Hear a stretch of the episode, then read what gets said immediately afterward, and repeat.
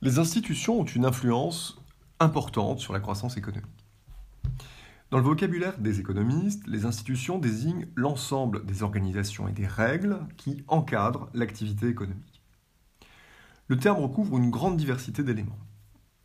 Les administrations d'un État, sa police, sa justice notamment, sont des institutions. Le droit également, puisqu'il définit les obligations, les interdictions, les autorisations auxquelles doivent se plier les agents économiques. Mais les normes culturelles sont aussi des institutions, puisqu'elles orientent les comportements économiques. Comment tous ces éléments influent-ils sur la croissance économique? De deux manières, en incitant à investir et en incitant à innover. Penchons-nous sur le premier mécanisme.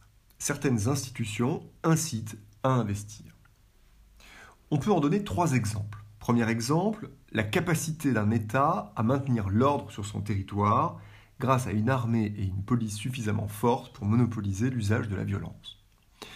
On sent bien qu'aucune entreprise n'investira dans un pays dans lequel des groupes armés se livrent impunément à des pillages.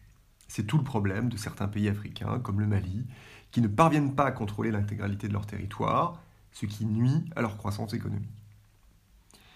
Deuxième exemple, la mise en œuvre de droits de propriété clairs et solidement garantis.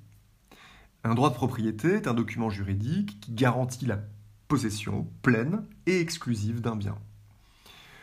Prenons un bien particulier, la terre. Il s'agit d'un moyen de production essentiel, essentiel à la fois comme support de l'activité agricole, comme support de la construction de bâtiments et comme support de la construction d'infrastructures.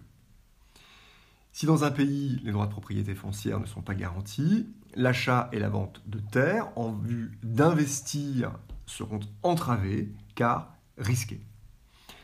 A l'inverse, l'existence d'un cadastre, de titres fonciers, de notaires, etc., facilite l'acquisition et l'usage économique des terres, c'est-à-dire l'investissement.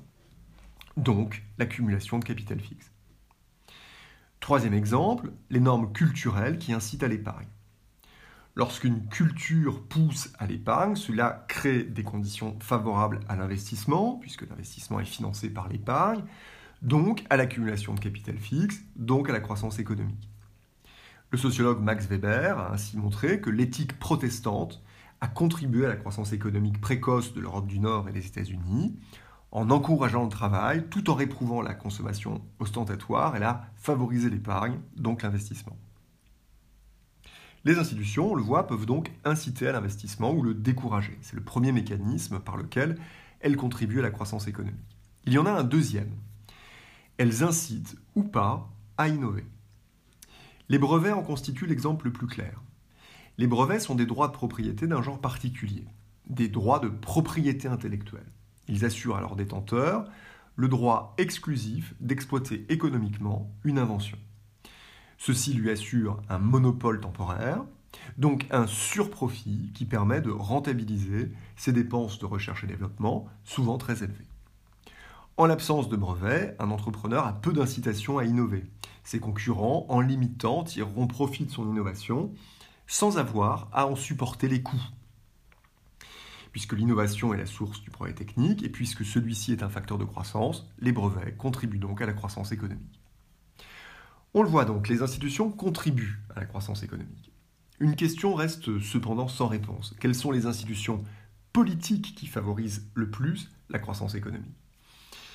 La croissance économique précoce des pays occidentaux invite à penser que la démocratie est un facteur de croissance. Les institutions politiques démocratiques. L'essoufflement économique du grand rival soviétique, avant son effondrement complet au début des années 1990, semblait avoir confirmé l'hypothèse. Mais la forte croissance économique de la Chine aujourd'hui rebat les cartes. L'avenir dira si un régime autoritaire est capable de créer des conditions institutionnelles aussi favorables à l'investissement et à l'innovation que les démocraties occidentales.